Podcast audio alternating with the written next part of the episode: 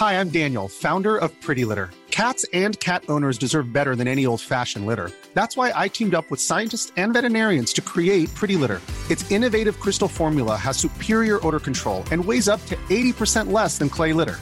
Pretty Litter even monitors health by changing colors to help detect early signs of potential illness. It's the world's smartest kitty litter. Go to prettylitter.com and use code ACAST for 20% off your first order and a free cat toy. Terms and conditions apply. See site for details.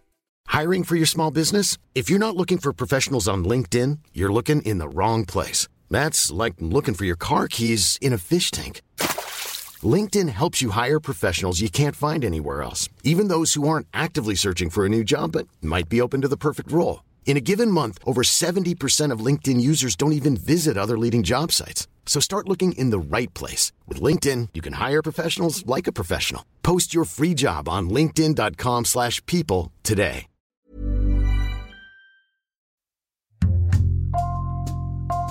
Bonjour, c'est Jules Lavie pour Code Source, le podcast d'actualité du Parisien.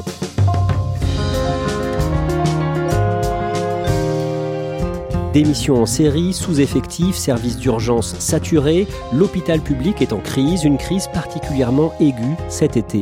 Le gouvernement annonce l'ouverture prochaine d'une grande conférence pour réformer le système de soins français. Le nouveau ministre de la Santé, François Braun, a commencé à recevoir les différents acteurs concernés le jeudi 21 juillet. Nous avons consacré un épisode de Code Source à cette crise au mois de juin avec une journaliste spécialiste santé au Parisien, Florence Méréo, mais nous avons eu envie d'y revenir aujourd'hui avec un témoignage. Yasmina Ketal a 32 ans, infirmière, elle a travaillé 4 ans aux urgences de l'hôpital de Saint-Denis près de Paris avant de changer de service. Yasmina Ketal raconte son parcours et ce qu'elle a vécu aux urgences au micro d'Ambre Rosala.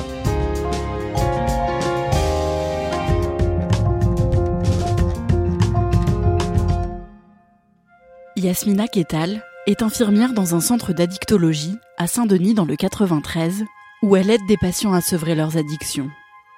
Elle a 32 ans, elle est brune, avec des cheveux bouclés coupés juste au-dessus des épaules et des yeux très noirs. Elle travaille à mi-temps et consacre le reste de son temps à son action syndicale. Je la rencontre dans le local du syndicat sud de l'hôpital de La Fontaine, à Saint-Denis, au sous-sol de l'établissement. Yasmina est née à Clichy-la-Garenne, dans les Hauts-de-Seine, mais elle grandit à Saint-Denis. Son père décède quand elle est très jeune, alors elle est élevée par sa mère, qui est assistante maternelle, avec ses deux frères.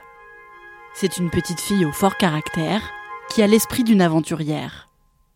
J'ai euh, jamais euh, voulu être infirmière à la base. Euh, qu'est-ce que je voulais faire? Je pense journaliste ou un truc comme ça, enfin ou exploratrice. Je pense que j'ai dû avoir ma période d'archéologue ou enfin voilà un truc un peu d'exploration, de recherche, un truc comme ça ouais, un peu intrépide, euh, bonne à l'école, mais euh, qui n'en faisait un peu qu'à sa tête. Et donc, du coup, euh, voilà, c'était difficile un petit peu quand même, je pense, pour les parents.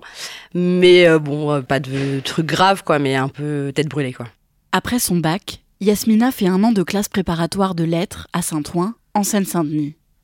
Puis elle entre en fac d'histoire avant de devenir bibliothécaire. Quand elle a 21 ans, elle décide de démissionner pour aller rejoindre des amis partis faire un an d'échange universitaire en Espagne. Je fais un peu une année sabbatique et au retour, bah, je savais pas trop quoi faire de ma vie. Euh, j'ai repris un peu des études de sociaux que j'ai pas terminées et euh, durant ces études, euh, j'avais un ami en fait qui lui en fait était en école d'infirmière et on en a parlé à plusieurs reprises et c'est lui qui m'a dit "Écoute, franchement, tente le concours, tu sais pas trop." Vois un peu si ça te plaît. Euh, enfin voilà, il m'avait commencé à me parler un petit peu à la fois des études et aussi de son travail. Euh, je m'étais dit pourquoi pas. Je tente, je vois, et si ça me plaît, je reste. Si ça me plaît pas, je pars. Yasmina tente les concours pour devenir infirmière et elle réussit du premier coup. Elle entre en formation à Aubonne, dans le Val d'Oise, en 2013. Bah, ça m'a euh, vraiment plu.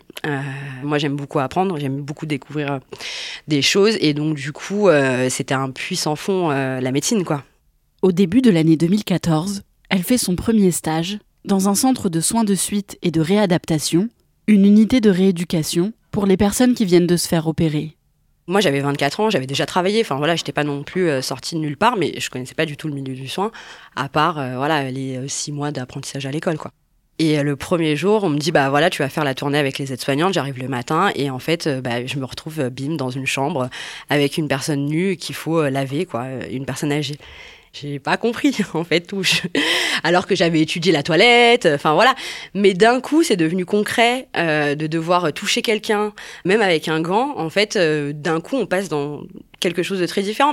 Et ça a été hyper déroutant en fait. Tout au long de sa formation, Yasmina se découvre une envie de se mettre au service des autres et de travailler pour le service public. Elle est diplômée en 2016, quand elle a 26 ans, et commence à travailler en intérim dès sa sortie d'école.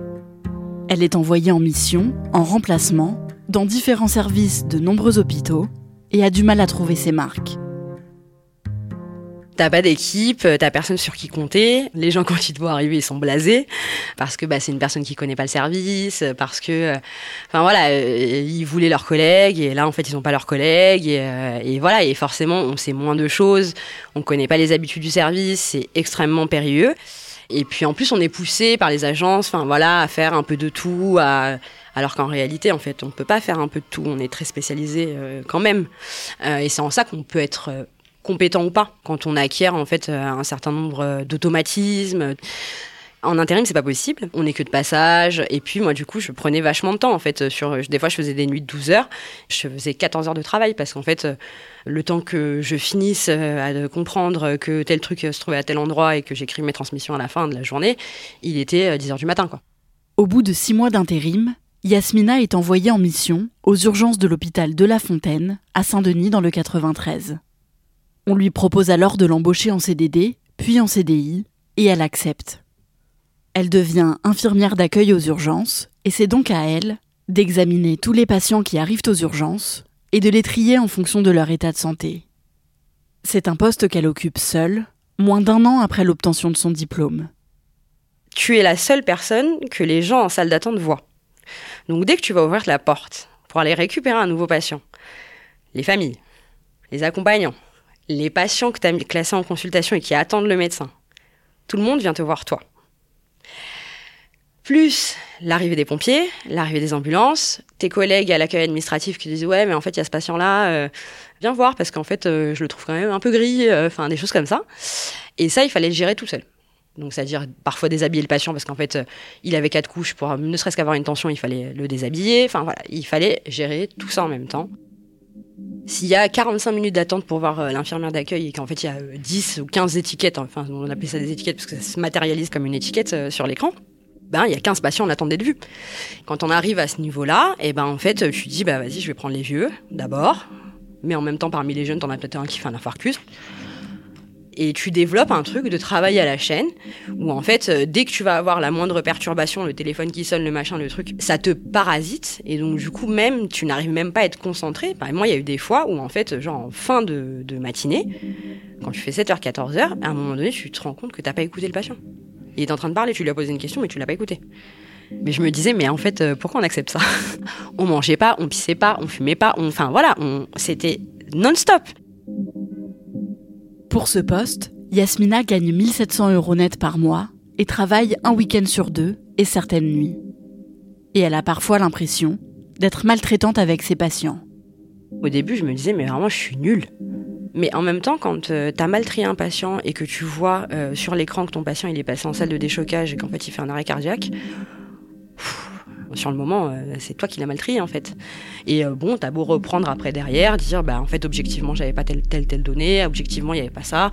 Finalement tu l'as quand même mis dans un tri qui était pas si pourri que ça, il a pas perdu trop de temps. Enfin voilà, il a été vu par un médecin entre temps, il s'en est pas perçu non plus. Enfin il y a tout un tas de trucs. Quand bien même en fait, il y a cette responsabilité-là qui te ramène à te dire, bah, j'avais la personne en face de moi, elle parlait. J'ai pris la décision de trier sur de telle manière. Et en fait, euh, c'était pas du tout la bonne. Et il faut rentrer chez soi avec quand même. Ou euh, ne serait-ce que euh, j'ai envoyé chez un patient ou une famille parce que j'ai expliqué quatre fois les choses et qu'en fait à la cinquième fois, en fait, moi j'ai un patient qui a fait un AVC, j'ai un patient qui a machin, j'ai une petite mamie, j'ai un truc, et qu'en fait tu découvres que 100% de bienveillance c'est pas possible. Et j'ai toujours été très attentive à essayer de faire en sorte que bah, traite bien les gens. Et quand bien même euh, tu es attentif à ça, et ben en fait euh, le rouleau compresseur au-dessus de toi qui est tellement fort en fait que de toute manière tu peux déployer l'énergie que tu veux, la bienveillance que tu veux, la bonne volonté que tu veux, en fait, c'est plus fort que toi. Au début de l'année 2019, Yasmina décide de rejoindre le syndicat sud de son hôpital. Le 18 mars 2019, les urgences de l'hôpital Saint-Antoine, à Paris, se mettent en grève après plusieurs agressions sur leur personnel. Le mouvement s'étend ensuite à 21 autres hôpitaux parisiens qui protestent contre le manque de moyens et d'effectifs dans leurs services. Et le 6 juin, le service de Yasmina se met lui aussi en grève. Un jour où je travaillais même pas, je reçois un appel d'une collègue qui me dit Ça y est, on s'est mis en grève. En gros, il y avait trop de patients euh, à hospitaliser ce jour-là, qui traînaient dans les couloirs. Chose qui était déjà arrivée plusieurs fois. Hein. Mais je sais pas, cette fois-là, c'était la, fois trop. C'était tendu, comme d'autres journées très tendues. Euh, mais euh, voilà, ce jour-là, c'est pas passé. Comme l'hôpital est tenu d'assurer un service minimum, Yasmina et ses collègues continuent de travailler malgré la grève. Mais elle décide de rejoindre le collectif Interurgence, une association qui vient de se créer et qui porte la voix du personnel soignant des urgences de toute la France.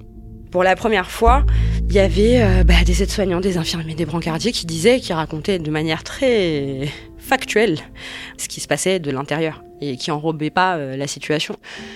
Quand c'est des collègues d'autres hôpitaux qui racontent exactement la même chose. Mais vraiment, c'était assez dingue. Hein.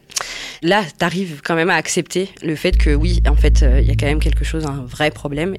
Et ça, ça m'a fait beaucoup de bien. Euh, il y a un problème de fond, et ce problème de fond entraîne des situations au quotidien qui sont dangereuses pour les patients et qui sont aussi maltraitantes pour les soignants, en fait.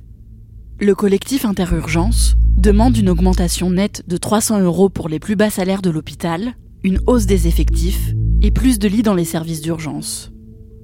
Yasmina et les autres membres du collectif organisent le 14 novembre 2019 une grande manifestation à Paris qui réunit des milliers de blouses blanches venues de toute la France.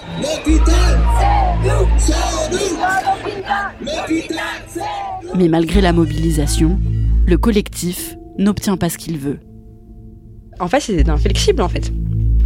Et ça, ça m'a beaucoup touchée parce qu'en fait, euh, je suis pas naïve hein, euh, dans le milieu euh, du monde politique, mais euh, il suffit pas d'avoir raison en fait.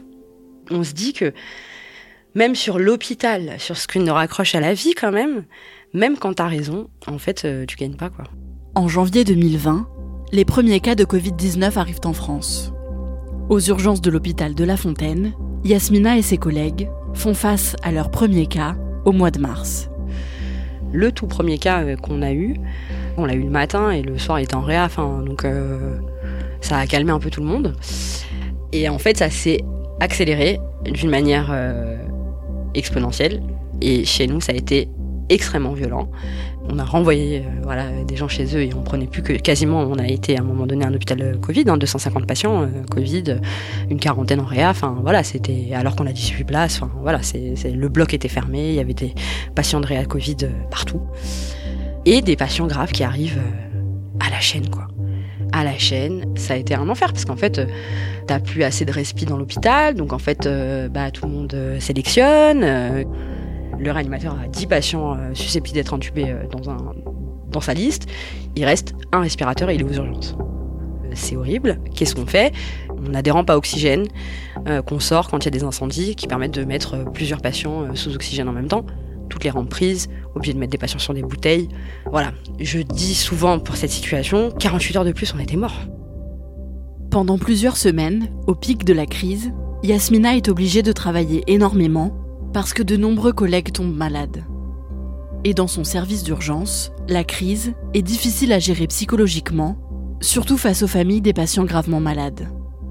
C'était nous la porte d'entrée, donc en fait euh, déjà, il fallait dire à la famille, à partir du moment où ils rentraient dans notre box d'urgence, que en fait c'était au revoir, les proches savaient pas quand est-ce qu'ils reverraient parce que les, visites étaient interdites.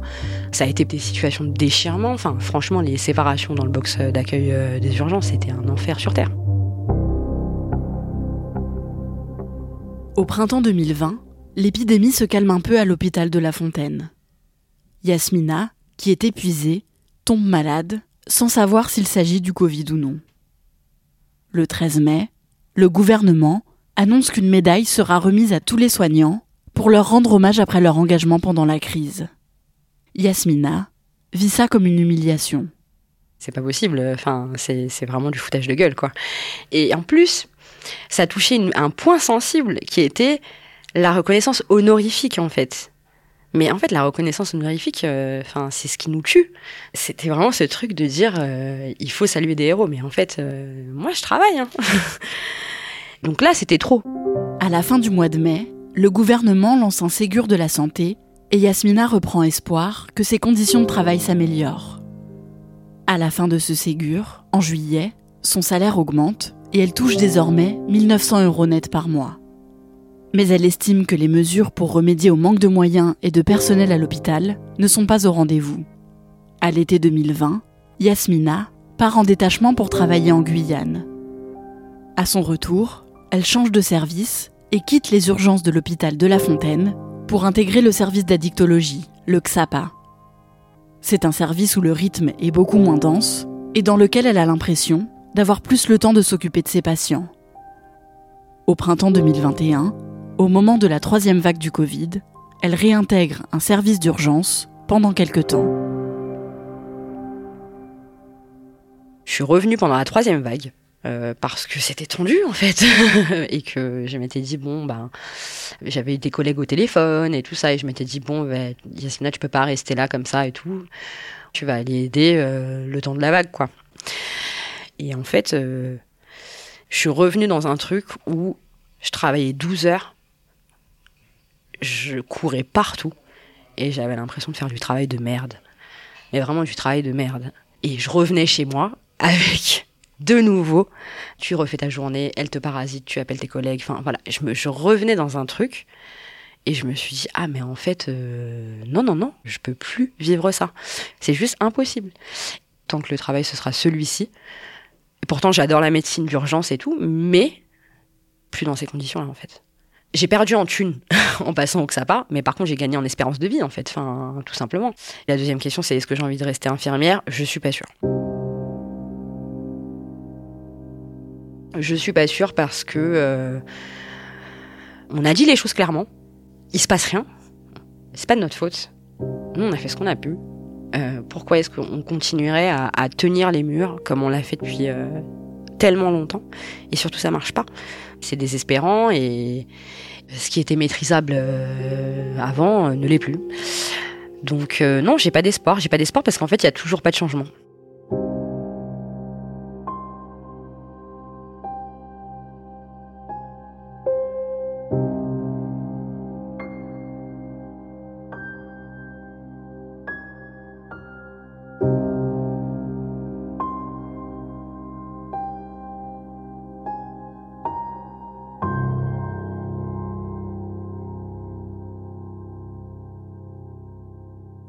Yasmina Ketal se pose donc la question d'arrêter complètement aujourd'hui. Est-ce qu'elle sait ce qu'elle pourrait faire? Non, je lui ai demandé, elle euh, n'a pas vraiment d'idée. D'ailleurs, elle m'a dit que c'était aussi ce qui pouvait la freiner euh, à quitter le métier. Et elle m'a raconté qu'elle avait plusieurs euh, collègues dans ce cas-là aussi qui ont envie de changer de métier parce qu'ils n'en peuvent plus, mais qui ne sautent pas le pas parce que c'est difficile de se reconvertir et de recommencer une formation à l'âge adulte. Est-ce qu'on sait si beaucoup de soignants ont démissionné et ont changé de métier ces derniers mois, ces dernières années? Alors c'est difficile à dire, mais euh, il y a une étude menée par la Fédération hospitalière de France qui a été publiée en novembre 2020 et qui dénombre 12 200 départs euh, d'infirmiers et d'aides-soignants pendant l'année 2020. Alors il faut rester prudent parce que parmi ces départs, on compte euh, aussi des soignants qui ont quitté l'hôpital après avoir démissionné, mais aussi simplement parce que le contrat s'est terminé ou parce qu'ils sont partis à la retraite. Mais ça reste quand même un nombre très important et depuis le début de la pandémie, il y a beaucoup de postes d'infirmiers et d'aides-soignants qui sont restés vacants et qui n'ont pas été remplacés. Merci Ambre Rosala et merci à Nicolas Béraud pour son aide. Cet épisode de Code Source a été produit par Lola Sotti et Thibault Lambert. Réalisation Julien Moncouquiole. Code Source est le podcast d'actualité du Parisien. Si vous aimez Code Source, n'hésitez pas à le dire en mettant des petites étoiles sur votre application préférée et n'oubliez pas de vous abonner pour ne rater aucun épisode. Vous pouvez nous contacter sur Twitter, at Code Source, ou nous écrire directement code source at leparisien.fr.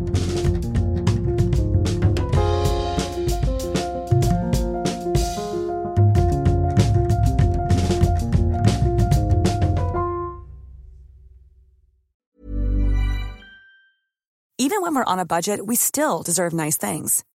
Quince is a place to scoop up stunning high-end goods for 50 to 80% less than similar brands.